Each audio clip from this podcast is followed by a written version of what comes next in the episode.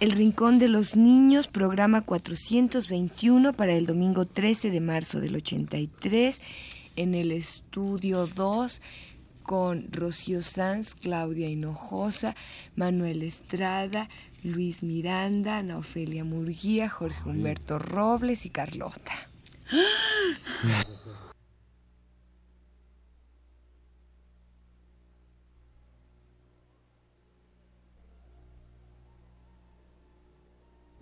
Radio UNAM presenta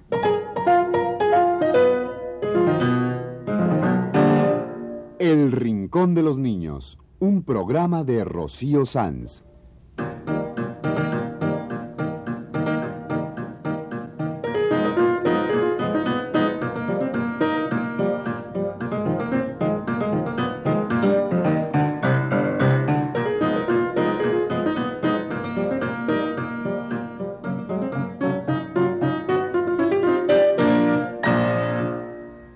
Las semanas a esta misma hora los esperamos aquí, con cuentos e historias verdaderas, con música y versos, con fábulas, noticias y leyendas para ustedes en el Rincón de los Niños. Hoy el Rincón de los Niños se engalana con Cri Cri. ¿Quién es el que anda aquí? Es Cri Cri, es Cri Cri. ¿Y quién es ese señor? El grillo cantor. Me encanta Cricri. A todos nos gusta. Nos gustó cuando éramos niños y nos sigue gustando. Y a los niños de hoy les gusta igual que a nosotros. Por eso dije que hoy el Rincón de los Niños se engalana con Cri Cri, como se engalanó desde los primeros programas que hicimos hace más de 10 años. Y hoy tenemos un programa especial para los niños nuevos, medianos y viejos del rincón. Hemos encontrado una cosa maravillosa que ofrecerles. Los cuentos de Cricri. No me digas. ¿A poco los publicaron? Ojalá. A Cricri, maestro de maestros, habría que publicarle todos sus cuentos, no solo sacar discos con sus canciones. Sus canciones son preciosas, pero si publicaran un libro con los cuentos de Cricri, todos aprenderíamos lo que es literatura infantil que hace las delicias de los niños y de los grandes. Me encanta la idea. A ver, quiero escuchar los cuentos de Cricri. ¿De dónde los sacaron, eh? Ah, pues de un disco viejo que andaba como la muñeca fea, escondido por los rincones. escondida por los rincones, temerosa que alguien la vea, platicaba con los ratones, la pobre muñeca fea. Como este disco que nos encontramos andaba escondido por los rincones como la muñeca fea, queremos advertir a nuestro público que está algo maltratado. Pero queremos ponerlo porque seguro lo van a disfrutar tanto como nosotros. Es, además de un disco maltratado, una versión de cómo hacían los cuentos hace mucho tiempo, cuando existía el programa de Cricri por la radio. Está bien, para que los niños de hoy sepan lo que escuchaban sus papás y abuelos cuando eran niños. Y los cuentos los narra Manuel Bernal. Y las canciones intercaladas las canta claro, Cri Cri. Las canciones las conocemos todos, pero los cuentos, aunque sea una narración estilo de antes, van a oír qué cuentos. Todos escritos por el propio Cricri para su programa. Así es que hoy el Rincón de los Niños se enorgullece en presentar cuentos y canciones de Cricri. Pasajeros con destino a la imaginación, prepárense para los viajes de Cricri.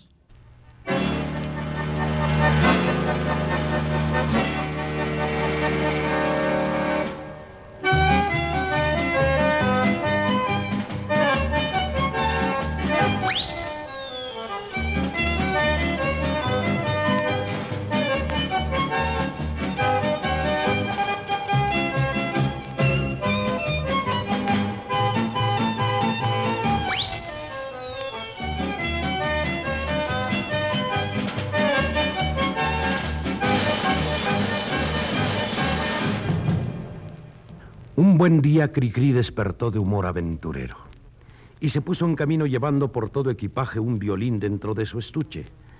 Andando, andando, cruzó la frontera de un pequeño país llamado Guantia. Países pequeños hay muchos, pero este se caracteriza por la falta absoluta de turismo, porque Guantia es el país de los ladrones. Ahí todos roban a diestra y siniestra.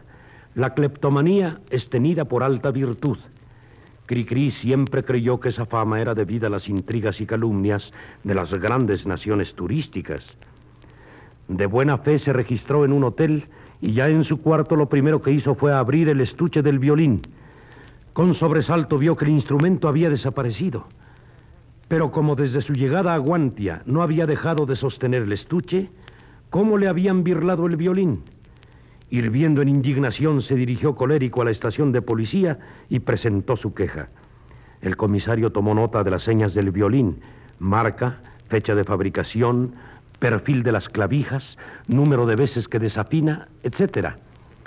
Algo esperanzado en recobrar su instrumento, el artista dio las gracias y salió de la comisaría. Pero al caminar sintió que los zapatos le lastimaban. Agachándose a saber por qué, notó que sus calcetines se habían esfumado. Este nuevo despojo volvió a enojarlo y para cortar por lo sano se encaminó al Palacio Presidencial de Guantia. A ese edificio se entra fácilmente, carece de cerraduras. Si las colocaran en las puertas, al día siguiente habrían desaparecido. Tampoco ponen centinelas porque antes de una hora les escamotean los fusiles. Hallando el paso franco, Cricri penetró al palacio y no tardó en dar con el presidente en persona. Este caballero, don Uño Hurtado de la Ganzúa, lo recibió finamente y escuchó a Cricri referir el robo del violín y cómo en la comisaría le habían quitado los calcetines a pesar de tener puestos los zapatos. Buen trabajo, policíaco, exclamó el mandatario en tono satisfecho. Y sin más comentarios invitó a Cricri a comer excusándose unos instantes para firmar una sentencia contra un individuo sorprendido en plena honestidad y a quien por el crimen de la honradez se le condenaba a robo perpetuo. Cricri aceptó el convite por dos razones. Primero, por tener apetito. Después, porque es fama que los presidentes comen como sultanes, aunque sin turbante. Alrededor de una mesa redonda sentáronse el presidente, sus ministros, varios aduladores titulados y Cricri. Mientras consumían deliciosos platos, el presidente le virló al vecino de la derecha el reloj, la cartera y la pluma. Al mismo tiempo, el despojado se dio maña en volarle al siguiente comensal objetos semejantes. El tercero hizo lo propio con un cuarto y así iban los hurtos recorriendo solapadamente el círculo de la mesa. Era de suponer que a los postres los objetos habrían dado la vuelta completa, retornando a su poseedor original. Pero Cricri estaba causando interferencia en la rueda. Como él no quitaba nada, ni tenía ya que le quitaran, el ágape tomó un cariz desagradable. Don Uño Hurtado de la Ganzúa, con la cara encendida, espetó. Está usted interrumpiendo nuestra digestión. Le concedo una hora exacta para salir del país, so pena de ir a la cárcel por babieca. Cricri no se lo hizo repetir y se marchó más que volando, aunque antes pasó por su hotel para recoger el estuche vacío. Pero el estuche del violín también había desaparecido. Fue inútil buscarlo debajo de la cama, encima del armario o dentro del botellón del agua. Cricri revisó todos los rincones, pero solo encontró una muñequita tan estropeada que ya no incitaba la codicia de los cacos.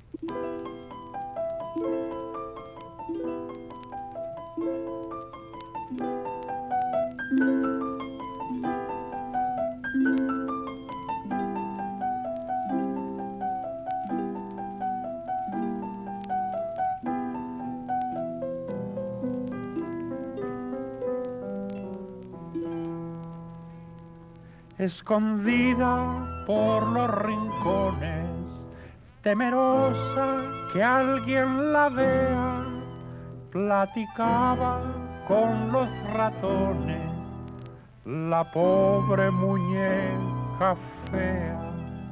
Un bracito ya se le rompió, su carita está llena de hollín y al sentirse olvidada lloró lagrimitas de acerrín.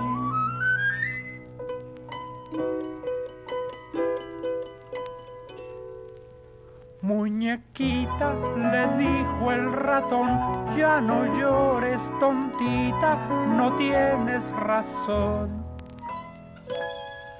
Tus amigos no son los del mundo porque te olvidaron en este rincón. Nosotros no somos así, te quieren la escoba y el recogedor, te quiere el plumero y el sacudidor, te quieren la araña y el viejo feliz también yo te quiero y te quiero feliz.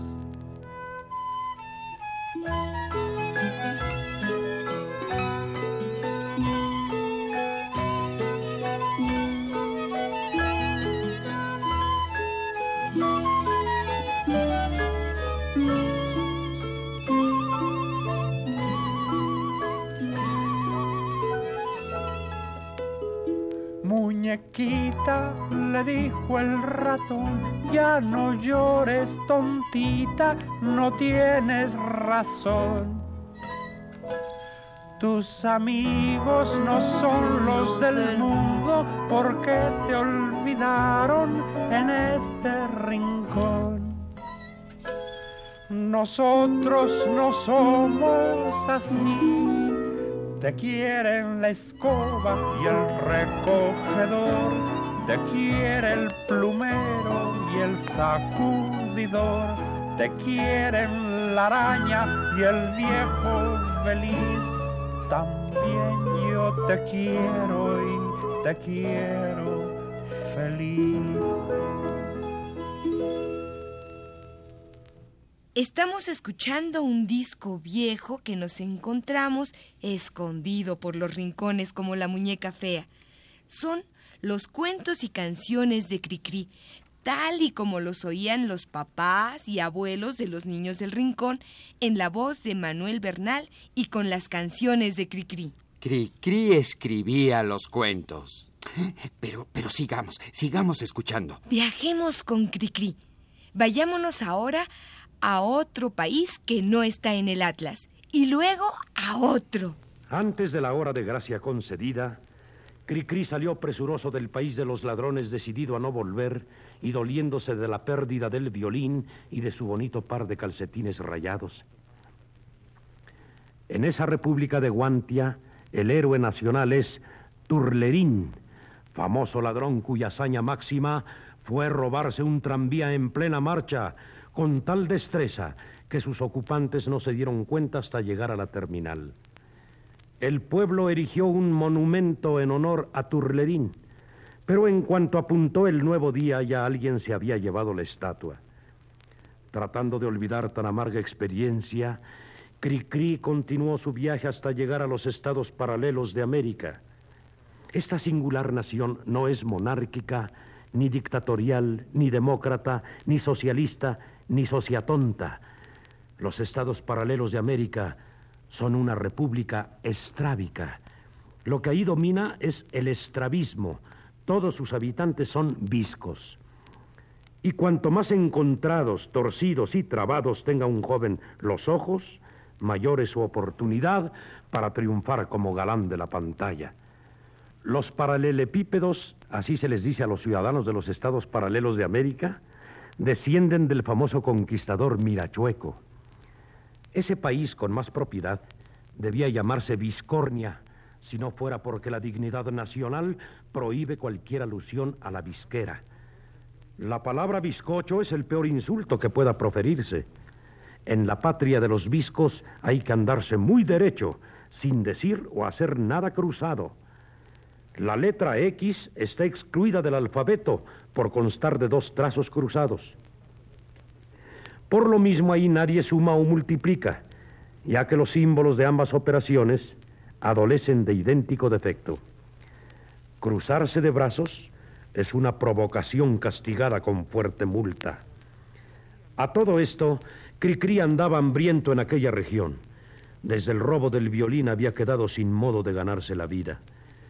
Pero esta circunstancia lo salvó de ir a dar a presidio.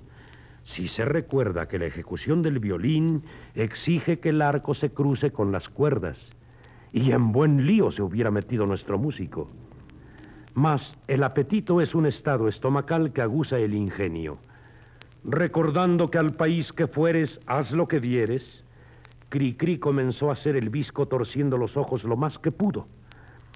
Eso le conquistó muchas simpatías y fue considerado como un galante extranjero a quien no faltaron convites, hospitalidad y más de un suspiro por parte de bellas viscas paralelepípedas. Con un poco más que hubiera forzado los ojos, es seguro que alguna de ellas habría caído rendida en sus brazos. Pero Cricri estaba demasiado concentrado en torcer las visuales para ocuparse de romances.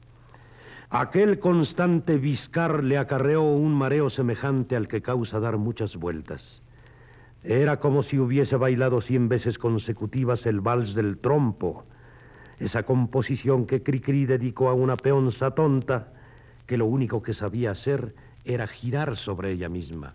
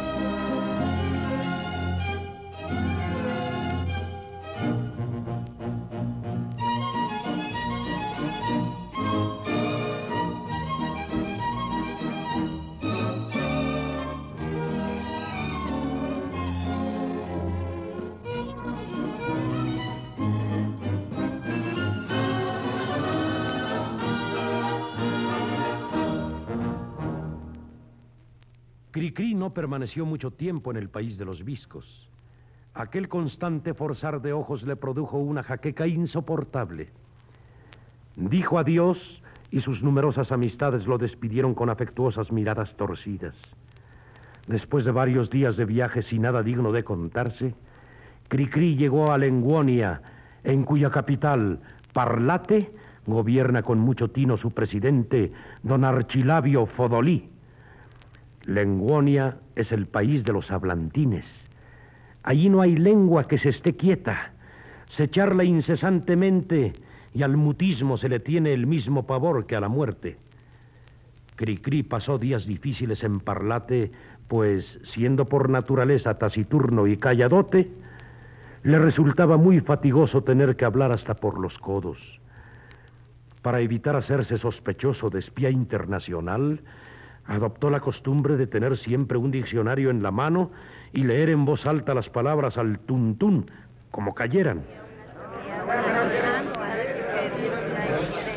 Porque en ese país, a semejanza de algunos otros, No importa qué se dice con tal de que se hable mucho.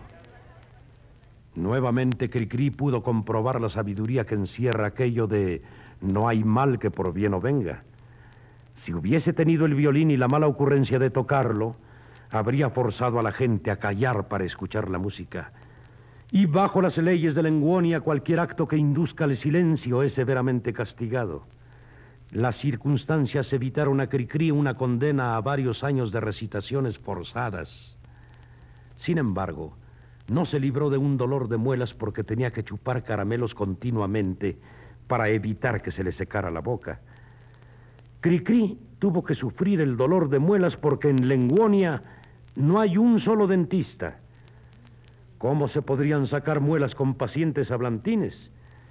En un país tan chacharero, es lógico que los barberos y los ventrílocos alcancen los más altos puestos. Las damas chismosas son muy admiradas, así estén más feas que Belcebú. En Parlate se habla día y noche.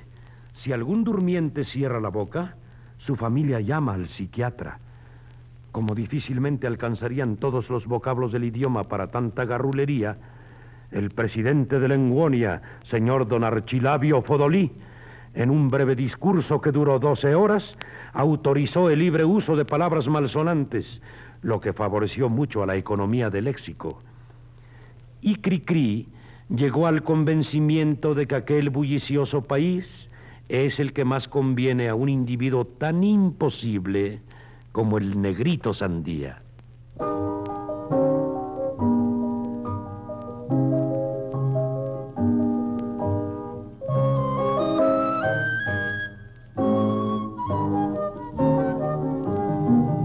Te contaré la historia muy triste de recordar que trata de un negrito con cara angelical.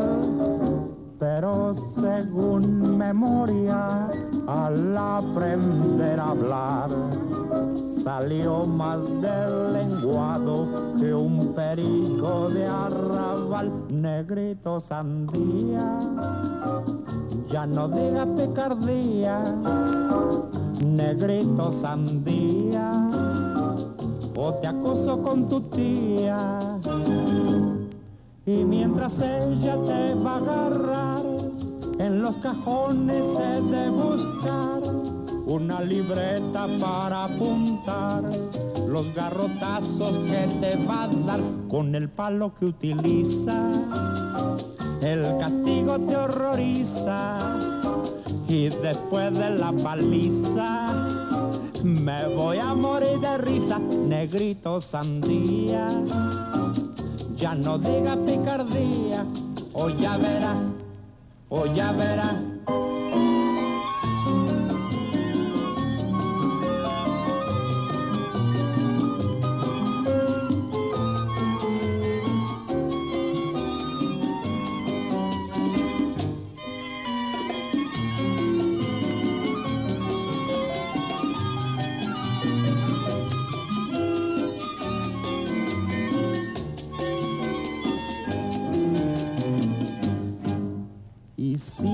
Aquí el cuento tan triste de repetir de aquel negrito lindo igual a un querubín.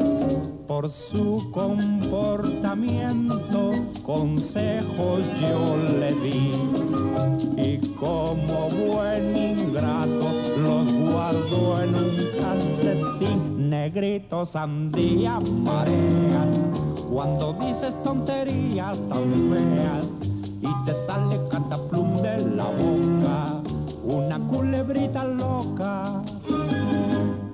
El día que seas mayor de edad si te presentas en sociedad serás grosero y descortés.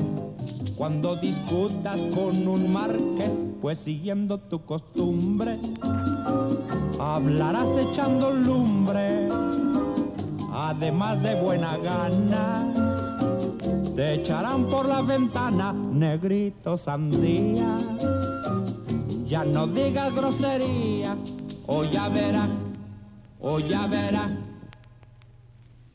Y fue así como hoy el Rincón de los Niños tuvo el orgullo de presentar los cuentos de Cricri en la voz de Manuel Bernal, de un disco viejo que nos encontramos escondido por los rincones. Y queremos decirle a Cricri que los niños de hoy, como los de antes, lo quieren tanto como él quiere a la muñeca fea. También yo te quiero y te quiero feliz.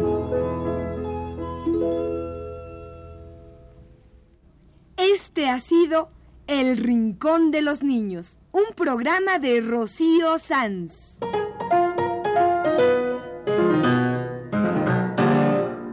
Asistente de producción, Claudia Hinojosa.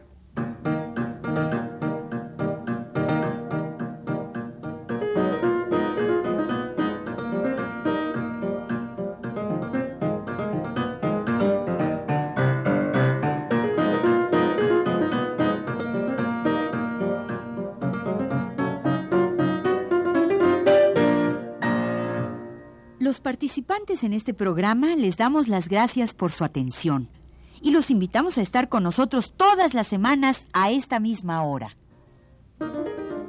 Estuvieron con ustedes en los controles técnicos Manuel Estrada y las voces de Ana Ofelia Murguía, Luis Miranda. Carlota Villagrán. y Jorge Humberto Robles.